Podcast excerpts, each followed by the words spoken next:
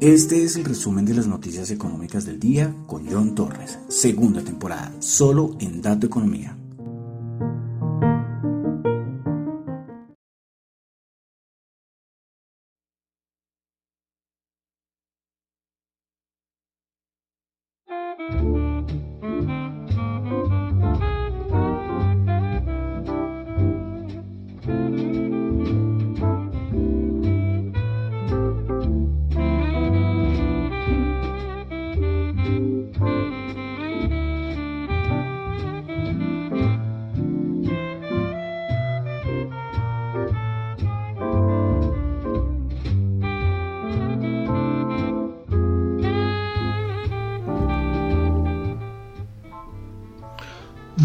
Buenas noches, son las 8 y 37 de la noche de hoy, jueves 28 de abril del año 2022. Mi nombre es John Torres y este es el resumen de las noticias económicas del día, transmitiendo desde la fría Bogotá, fría, fría, fría Bogotá. Uno, pues que es de Bogotá, pues sabe cuando hace frío, ¿no? Cuando es un poquito más de frío de lo normal. Y esos días ha hecho un poco más de frío de lo normal. Mucha lluvia, mucho frío, pero bueno, espero que todos estén bien. Saludo a todos en Bogotá, en Colombia, en Latinoamérica, en Europa, donde el lugar donde me escuchen. Quiero saludarlos a todos. Bueno, entonces, 8 y 38 de la noche, vamos a comenzar con el resumen de las noticias económicas del el día de hoy. Quiero saludar a los que me escuchan en vivo en Radio Dato Economía, los que escuchan en la web. Siempre vayan a la cuenta de Twitter, ahí está la dirección exacta. Es que cuando coloco el tweet que va a empezar el programa, hay veces que el, link no, funciona, no sé. O mejor, ¿saben qué es mejor? Que se bajen, se descarguen la, aplicación de Zeno Radio, Z-E-N-O Radio. Ahí es una, una, aplicación donde hay emisoras y le dan dato economía y ahí está la aplicación. La aplicación está para iOS y para Android. Entonces ahí sí no tienen que sufrir ni por páginas web ni por errores. En la aplicación es en dos segundos ya están escuchando la emisora. Entonces es mucho mejor. Pero bueno. También saludos que no me escuchan en vivo, los que escuchan el podcast, muchas gracias. Los que escuchan el podcast en Spotify, en Apple Podcast, muchas gracias. Recuerden calificar el podcast. Y también saludo a los que me escuchan en Google Podcast, ahí no se puede calificar, pero muchas gracias. Y en Tita TV, la aplicación de streaming descentralizada. Bueno, entonces vamos a comenzar con el resumen de las noticias económicas. Recuerden que lo que yo comento acá no es para nada ninguna recomendación de inversión. Quédense eso con la cabeza, ¿no? Son solamente análisis personales. Hagan ustedes su propia investigación. Si lo que yo digo acá les sirve de algo, maravilloso maravilloso. Pero aquí lo importante es que ustedes tomen sus propias decisiones y no se den creer cuento de nadie, ni de John, ni de nadie, nadie, nadie, ni de otras personas. Yo iba a decir nombres, pero por si acaso llegó a, por, por, equivocación llegó a decir algún nombre que verdad es alguien que, que haga videos o haga podcast o algo así, me, me, meto en un lío. No quiero tener problemas con nadie, pero de verdad, no se crean de nadie, nadie. Listo, bueno, mucha entradilla, mucha cosa y vamos al lío. Bueno, vamos con Asia. Eh, dato de inflación en Australia 5.1%, se esperaba 4,6%. Vamos a Japón. Producción industrial japonesa el mes de marzo, dato mensual 0,3%, esperaba 0,5%. Y el dato interanual se ubicó en un esperado de menos 1,3%, terminó en una caída del 1,7%. Datos macro no muy buenos. Este de producción, perdón, sí, de producción industrial en Japón. Venta minoristas en Japón, mes de marzo 2%, se esperaba 1%, bien. Y el interanual se ubicó en 0,9%. Bueno, vámonos a una cosita de China. Y es que Bloomberg dijo que China, como está con su obsesión de casos cero de COVID, que esto va a llevar a reducir la estimación de la economía de China y la cual lo ubicaría en un crecimiento tan solo del 3,6%. Y lo que dice Bloomberg es que, claro, esta obsesión de que haya cero casos de COVID va a hacerle mucho daño a la economía china. Bueno, pasamos a Europa. Tuvimos dato de confianza del consumidor en Francia, se esperaba 92, terminó en 88. Confianza del consumidor en Alemania se esperaba menos 16, terminó en menos 26,5. Ya les he dicho la importancia de estos datos a nivel macro, confianza del consumidor en todos los países, ténganlo muy en cuenta. Bueno, dato de inflación en Alemania, dato interanual se esperaba 7,2%, aumentó a 7,4%.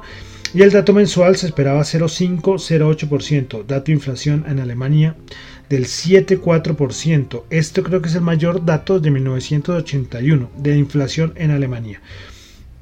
Bueno, inflación en España se esperaba 9,1 y pues terminó en 8,4%. Bueno, ahí bajó un poquito. Recordemos que el mes pasado había sido el 9,8% y el dato mensual quedó en menos 0,1%. Dato de desempleo en España se esperaba un aumento del 13% y terminó en 13,65%. Bueno, esta tasa de desempleo es verdad, 13,65. Yo mismo, yo, o sea, yo tomo las notas y, y, después dudo. Yo las repaso y digo, bueno, las repaso antes del programa. Pero cuando las repaso, yo digo, esto, sí estará bien. Bueno, ahí me generan dudas. ¿eh? Bueno, pasamos a Estados Unidos. Eh, es que es que 1365, o sea, si no estuviera en vivo, pausaría y buscaría la cifra. Pero como estoy en vivo, ponerme a buscar son minutos valiosos. Pero bueno, se los quedo viendo. Mañana tengo que rectificar este, este valor del dato de desempleo en España. Bueno, pasamos a Estados Unidos. Dato de ventas de viviendas pendientes eh, en Estados Unidos, dato mensual, se esperaba menos 1%, terminó en menos 1,2%, el dato interanual una caída del 8,9%, esperaba menos 8,1%. ¿eh? Eh, mm, bueno, dato pues no tan bueno. ¿eh? ¿eh? listo, vamos a pasar a datos de subsidios de desempleo en Estados Unidos. Se esperaba anterior, perdón, 184 mil, terminó en 180 mil. Y los son los nuevos subsidios, ¿no? Y los continuos se esperaba 1.399.000 y terminó en 1.408.000. Bueno, Estados Unidos un dato importantísimo que tuvimos hoy. La primera estimación del Producto Interno Bruto del primer trimestre para Estados Unidos. Anterior, 6.9%. Se esperaba 1% y terminó sorpresivamente en menos 1.4%.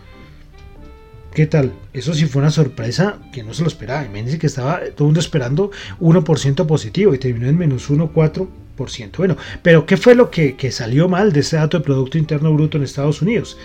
Bueno, eh, las exportaciones netas y los inventarios entre estos dos eh, puntos o sectores eh, del Producto Interno Bruto restaron 4 puntos porcentuales en el crecimiento general. Exportaciones netas y, e, perdón, e inventarios. ¿Listo? El, eh, el gasto público también se redujo, lo que también pesó sobre el Producto Interno Bruto. De todas maneras, las ventas finales reales a compradores nacionales aumentaron un 2,6% anualizado, que responde a una diferencia de 1,7% respecto al anterior cuarto trimestre, es decir, eh, pues hubo un consumo interno importante, pero las exportaciones y los inventarios fue lo que más eh, afectó. Eh, pues los, ya hemos venido, ustedes que me llevan escuchando acá meses, que las variables macro no eran buenas, venían malas, venían malas, venían malas. Pero, pero nadie esperaba que el dato de Producto Interno Bruto que iba a salir este, este que, iba a, que salió hoy, iba a ser el que iba a mostrar desaceleración. Entonces, eh, bueno, miraremos, muchos dicen que estos datos de inventarios y exportaciones netas alteró mucho, porque si ustedes se ponen a ver el reporte un poco más con lupa, pues encontrarán que la demanda de los hogares y la inversión de las empresas sigue siendo sólidas, lo cual que la demanda de los hogares siga siendo bueno es positivo. Si vuelve a salir el dato malo, el siguiente trimestre, el siguiente dato, eh, y el dato de demanda de los hogares es malo, ahí sí hay que preocuparnos. ¿eh? Pero bueno, miraremos entonces a ver, esperar qué pasa con, con el siguiente dato. Recordemos que es un dato preliminar, después va a salir el, dato definitivo, pero un dato sorpresivo, menos 1,4%. Bueno, consumo personal entonces esperaba 3,5%, 2,7%. El PSE, el PSE, el dato de índice de precios PSE se esperaba 5.5, terminó en 5.2%. Ya más curioso es porque ya en unos días tenemos Reserva Federal. Y va a ser muy loco, muy loco, que la Reserva Federal va a subir tasas 50 puntos básicos con la economía desacelerándose. sería un poco... Por eso muchos dicen que estos datos, ¿será que le ponen un freno al, al, tono hawkish de la Reserva Federal con esto que está pasando? Bueno, interesante. Un ingrediente más, ¿no? Tras que no teníamos más variables para analizar, ahora tenemos otra variable que sabíamos que más adelante iba a estar mal el Producto Interno Bruto, pero no ahora. Es que verdad lo de ahora fue un poco sorpresivo. Pero bueno, seguiremos ahí pendientes a ver qué pasa la otra semana. Recordemos, Reserva Federal y dato de inflación después. Bueno, pasamos a Latinoamérica. Tuvimos dato de inflación en Brasil, dato mensual 1,73 y el dato interanual 12,03%. Bueno, eh, la CEPAL mandó, pero mandó no, mostró sus estimaciones de Producto Interno Bruto de varias economías de América Latina y el Caribe.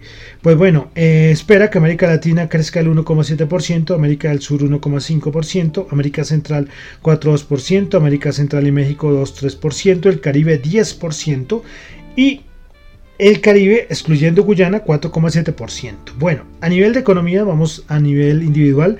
En a nivel de América del Sur, Argentina, dice la CEPAL, que crecería, pues bueno, su proyección, ¿no? Crecería el 3%.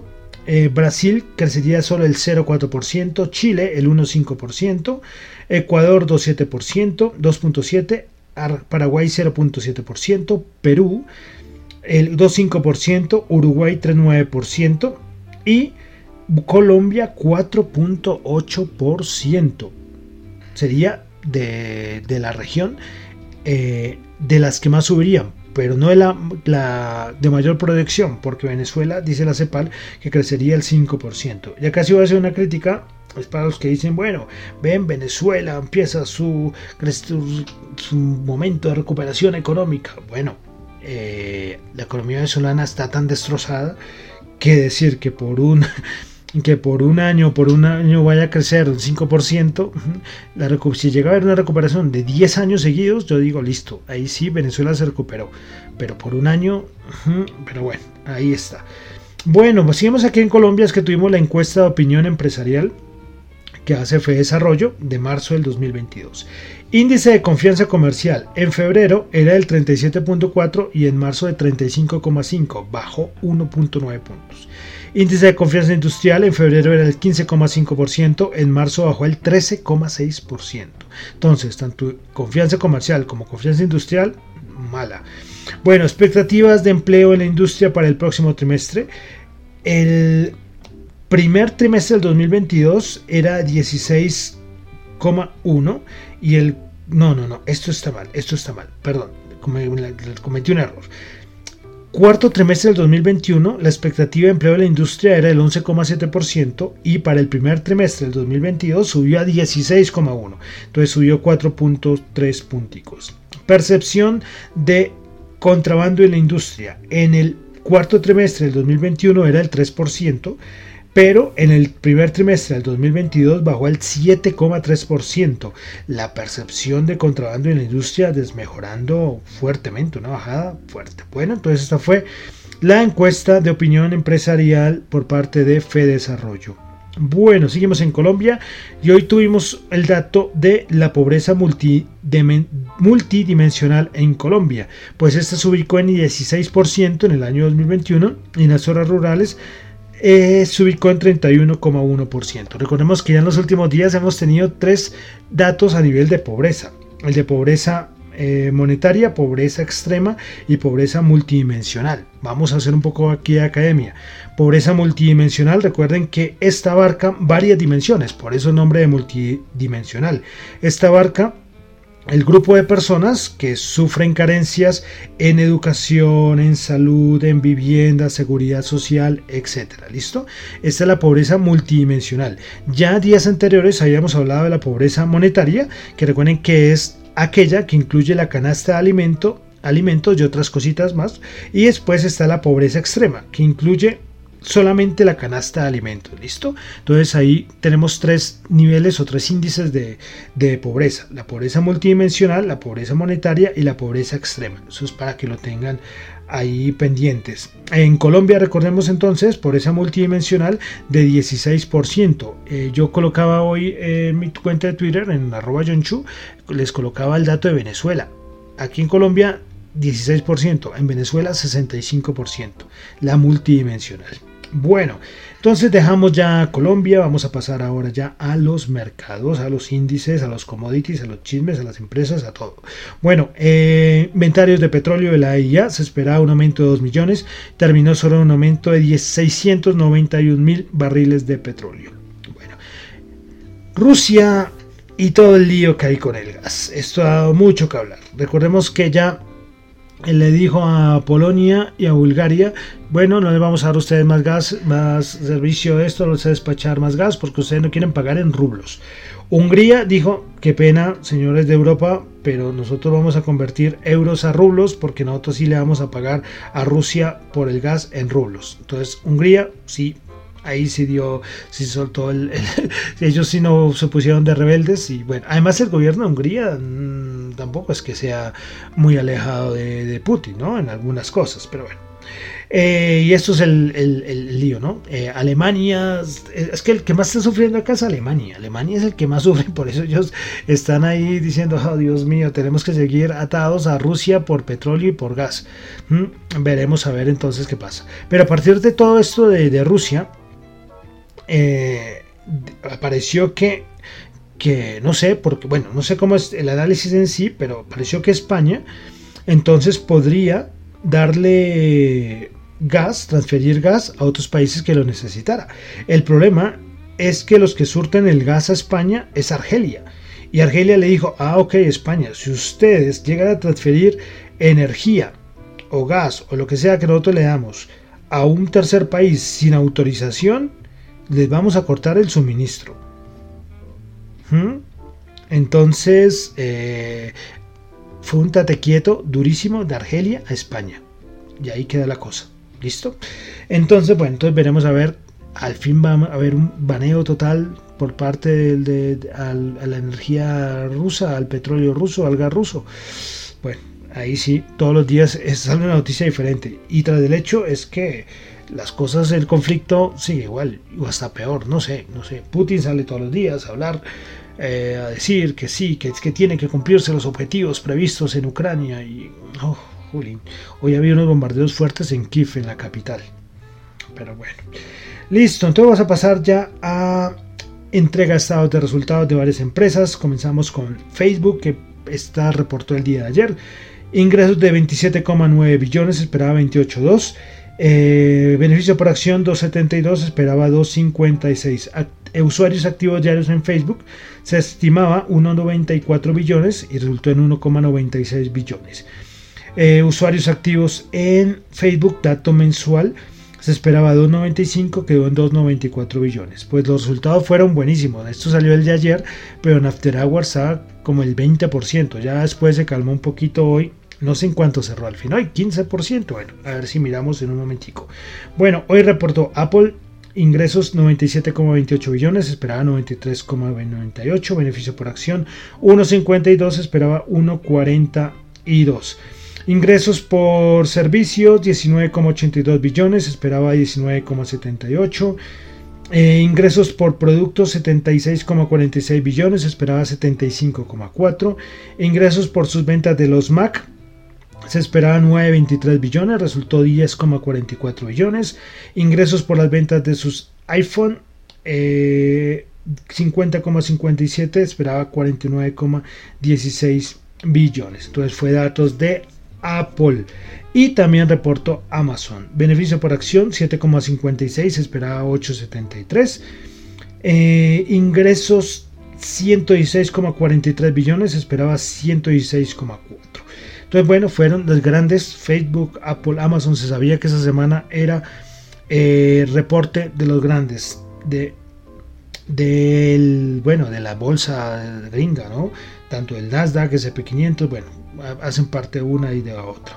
Bueno, Eh, bueno, y una cosita más, y es que recordemos que Elon Musk pues desembolsó, se apalancó para comprar Twitter y hoy apareció la noticia que Elon Musk estaría considerando recortar empleos en Twitter para generar rentabilidades financieras. Ahí está la cosa, bueno. Eh, bueno, este llega y, hará limpieza, y hará limpieza en todo sentido, a nivel tecnológico y a nivel de personas, ¿no? El señor Elon Musk. Listo, bueno, vamos a los mercados. Volatilidad de la buena, ¿eh? de verdad, volatilidad, ayer bajadas, hoy otra vez subidas. Bueno, la volatilidad está ahí servida. Eh, de una vez vamos a ver el VIX, 29,99. O sea, con un VIX en 29,99 en 30 es de, de, o sea, es muy normal lo que estamos viviendo, con subidas y bajadas del 2, del 3%. Es, es, es, difícil hacer un análisis del, mercado actualmente. Yo siempre trato de traerles datos de los contratativos, de banca de inversión, pero es casi una repetición. Es una repetición.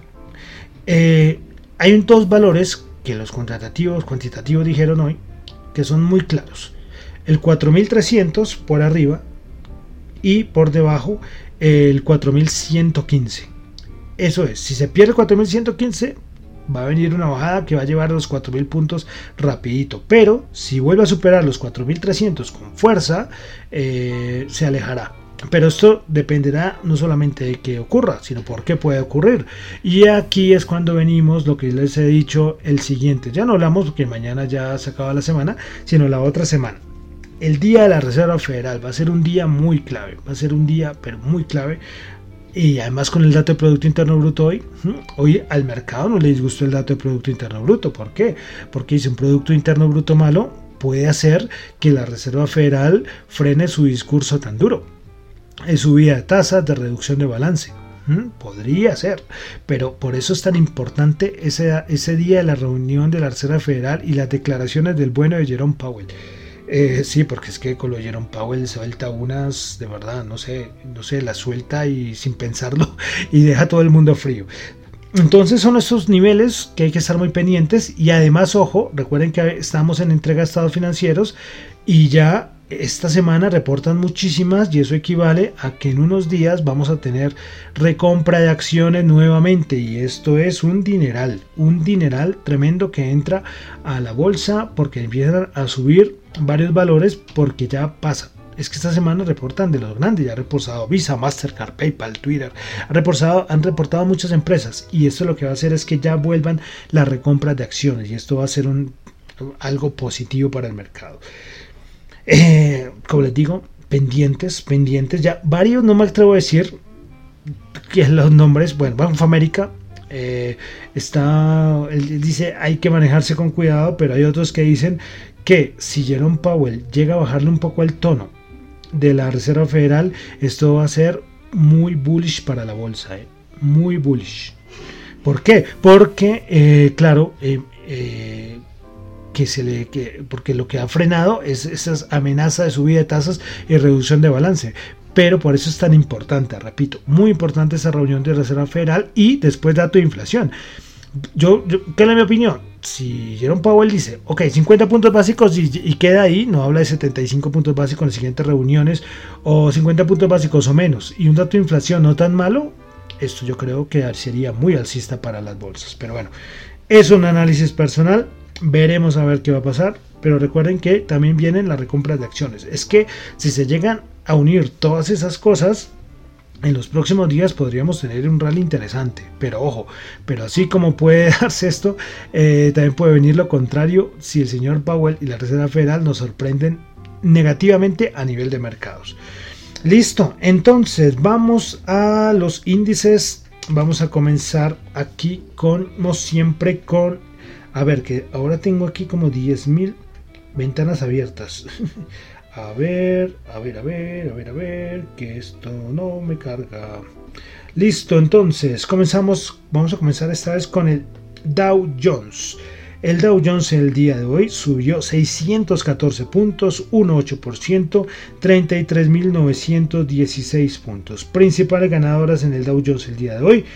Salesforce subiendo 6,3%, Meranco subiendo 4,9%, Nike subiendo el 4,7%, principales perdedoras Amgen bajando el 4,2%, Caterpillar bajando el 0,7% y Boeing bajando el 0,1%. Boeing entregó estos resultados malísimos y echen un vistazo a Boeing. Eh, porque en los niveles en los que está, eso sí, cuidadoso, meterse en ese sector yo tuve Boeing en mi portafolio y no lo recomiendo. Sí, porque es que esto sale cualquier cosita, que cae un avión por allá en algún lado, buah, hay una volatilidad y un riesgo con estas acciones, pero solamente es que lo miren, es porque hay un grupo de acciones que ha caído a niveles peores de la pandemia. ¿eh? Bueno, entonces continuamos. Vamos ahora con el SP500. Subió 103 puntos, 2.4%, 4.287. Veremos a ver si logra ese nivel de los 4.300 que hablan los cuantitativos. Pero es que los cuantitativos cambian estos datos, como todos son matemáticas, pueden cambiar esos datos mañana. Bueno, entonces principales ganadores del día en el SP500 tuvimos a Facebook Meta 17,5%. PTC subiendo el 17,1% y PayPal subiendo el 11,4%. Ah, no sabía que PayPal ha subido tanto. Bueno, PayPal es par de horas, Alin bajando el 15,4%, O'Reilly Automotive bajando el 12,6% y Stanley Black Decker bajando el 8,6%. Yo sí dije que bajada, ¿no? Principales perdedoras en el SP500, Alin bajando el 15,4%, O'Reilly Automotive bajando el 12,6% y Stanley Black Decker Standy Black Decker pagando el 8,6%. Es que de pronto dije que las que más subieron no, las que más habían bajado. Bueno, vamos ahora con el Nasdaq 100 que el día de hoy subió 452 puntos, 3,4%, 13.456 puntos. Prepara ganadoras en el Nasdaq 100, Meta 17,5%, PayPal 11,4% y Qualcomm 9,6%. PayPal es perdedoras, Allen bajando el 15,4%, O'Reilly Automotive bajando el 12,6% y Comcast bajando el 6,1%. Bueno, eh, vamos a ver, y hay una cosita que es muy importante y voy a tratar de, de comentarla. Saben que yo siempre les doy el dato, rentabilidad del bono, VIX, y vamos a incluir también un valor importante, ya se lo digo. Primero, rentabilidad del bono a 10 años en Estados Unidos, 2,82, bajando el 1,4%. Y también vamos a ver, a ver si me lo muestra acá rápidamente, si lo tengo aquí a la mano, el índice de dólar, el popular DXY que está en 103,4. El dólar ganando posiciones con toda la fuerza eh, respecto a otras monedas. Ojo, porque es que esto no es muy bueno para los Estados Unidos, que el dólar esté tan alto. Ahí está, pero 103,4. El DXY, recuerden que el DXY es ese índice, esa canastica, ¿no? Que compara el dólar, enfrenta al dólar contra otras principales divisas en el mundo. Bueno, vamos a continuar, vamos a la Bolsa de Valores de Colombia, el MSCI Colcap subió 6 puntos, 0,4%, 1.592 puntos.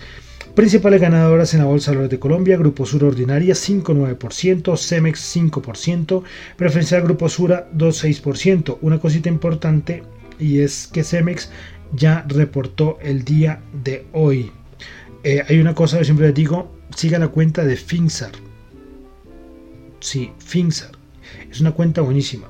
Y ahí les dan, si quieren, a, una opinión, algún análisis de Bolsa de Valores de Colombia, eh, les digo, Finxar, F-I-N-X-A-R-D. Sí, bueno, que espero que lo haya dicho bien, ¿no? Bueno, eh, principales perdedores en la Bolsa de Valores de Colombia, ISA bajando el 2%, Terpel bajando el 0,9% y Mineros bajando el 0,6%. Bueno, vamos al web commodities. El WTI 105 subió 3 dólares el barril. Brent 107.2 subió 2.4. El oro 1894 subió 9 dólares la onza. Bueno, vamos ahora con las criptos. Las criptos. Bueno, a ver, las criptos. Bueno, si es que quieren, no me quieren mostrar aquí las criptos. A ver qué pasa acá. Hoy no quieren que les diga cuánto van las criptos, parece. sí. Eh, bueno, listo. Vamos con los principales criptos, como siempre, el último cambio de las 24 horas, tomando las 10 primeras por market cap, quitando las stablecoins. Bitcoin subiendo el 1,4%, Ethereum subiendo el 1,8%, BNB subiendo el 4,7%, Solanas bajando el 0,6%, Ripple bajando el 0,9%, Terra bajando el 1%, Cardano subiendo el 0,4% y Dogecoin bajando el 2% y Avalanche subiendo, bajando el 3%. Listo. Bueno, de criptos, eh, bueno, es que de criptos, saben que me gustan mucho las criptos y ahora hay pocas noticias de criptos, ¿no? Sí. Hoy fue, es que hay una cripto colombiana que es una stablecoin eh, que a mí me habían preguntado de ella y pues a mí sinceramente no me da buena espina. Y un stablecoin, yo les he hablado muchas veces que aquí tiene que ser paridad. Es decir, por ejemplo, el dólar tiene que ser un dólar del mundo cripto igual a un dólar del mundo real. Un peso, que es la stablecoin que les estoy diciendo, la colombiana, esta cripto colombiana, un peso del mundo no real, peso colombiano, debe ser igual a un peso del mundo cripto, de esta stablecoin. Y pues ha bajado un montón. ¿Sí? Esto hace peso dólar. Y, y claro, veo a la gente ahí, me metí a chismosear ahí en el grupo. Eh, bueno, no sé cuál sea el gran problema, no sé por qué la caída, porque supuestamente esto es programación y está colateralizada. Eh, pero bueno, no sé, pero siempre solamente les digo que con este mundo cripto tengan mucho cuidado. Este mundo cripto no es para todo el mundo uno debe tener un perfil de riesgo muy alto, primero que todo. Y segundo que todo, investigar muy bien. Porque claro, en el mundo cripto hay mucha fantasía, hay mucho cuento de hadas y mucha gente que entra ahí sin saber en qué se está metiendo. Y uff, no estoy diciendo que esa stablecoin, que no voy a decir el nombre, esa stablecoin colombiana, eh, vaya a ser una estafa así, no me atrevo a decir es algo así, pero la cosa no pinta bien, ¿eh? no pinta bien. Pero bueno, es una reflexión que hoy fue que me enteré. Eh, yo la había visto hace meses y la había perdido la pista eh, hace un dos meses había sabido ella cuando vi hoy la gráfica. Y, pero una stablecoin tiene que ser es una stablecoin, ¿no? O sea, un dólar tiene que ser igual a un dólar. No un dólar eh, tiene que ser igual a 0,01 dólar. No, eso no sería una stablecoin. Pero bueno, ahí dejo la reflexión, que ya me alargué mucho. Y entonces vamos a terminar con el dólar en Colombia hablando de stablecoin de dólar, 3.984 la tasa representativa del mercado y hoy alcanzó a estar en la negociación en 3.990 y pico, coqueteando con los 4.000. Yo les digo, el DXY que acabamos de nombrar, volando y de pronto algo otras variables, otros factores afectando esa devaluación del peso colombiano. Bueno, y con eso termino por el día de hoy con el resumen de las noticias económicas, un poco larguito. Me perdonarán, ven que no estoy haciendo el programa todos los días porque hay unas cosas que no me lo permiten, pero no los abandono, aquí estoy, aunque se aguante un poco el tostón que es un poco más largo, pero, pero bueno, si no los voy a abandonar, no, no, no, cuando, cuando los vaya a abandonar les, les, aviso. Bueno, entonces, eh, mi nombre es John Torres, me encuentran en Twitter en la cuenta arroba John Chu y en la cuenta arroba Dato Economía, y ya voy a dar como unos regalitos. Y bueno, eso es aquí los que les gusta el mundo cripto. Eh, como estamos de aniversario, recordemos que hace unos días estamos cumpliendo ya dos años, pues voy a dar unos NFTs de un metaverso que es un juego que se llama Star Atlas. Eh, ya les comentaré, les comentaré en estos días sea por aquí por el programa o sea por, por mi cuenta de Twitter. Sí, pero bueno, mira a ver si me comentan, si les interesa, ¿no? Si no les interesa, pues no regalo nada. Sí, pero bueno, ahí, ahí les dejo la, la, la noticia. Sí, pero bueno, esto es para los que están en el mundo cripto, aunque ustedes ya han escuchado mucho acá de parte de mí, de los NFTs, metaversos y ese tipo de cosas. Pero bueno, ahí háganmelo saber. A ver si en el siguiente programa les tengo un poco más de información. De unos regalitos, es una, es una cosita, un detalle, pero para los ustedes, los oyentes, de verdad que hombre, están y me acompañan y me escuchan y califican y eso, eso de verdad es valioso para uno, es lo que lo motiva a uno para hacer todos estos programas. Bueno, y entonces vamos a terminar. Recuerden que estamos eh, con nuestro recuento musical de 1922-2022. Por si acaso alguien llega y dirá, uy, ¿de qué está hablando este? Sí, es que desde hace unos días estamos haciendo un, o cogiendo una canción desde el año 1922 cada año, no es la precanción más importante, pero una canción representativa, hasta llegar al 2022. Pues bueno, llegamos al año 1948.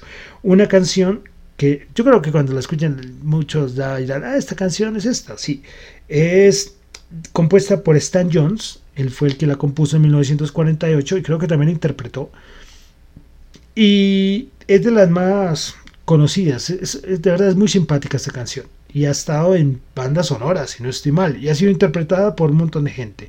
Pues bueno, acabamos con una interpretación de alguien muy conocido de la música de estadounidense que se llama el señor Johnny Cash. Entonces vamos a terminar por el día de hoy con la canción Riders in the Sky, interpretación de Johnny Cash del año 1948. Muchísimas gracias.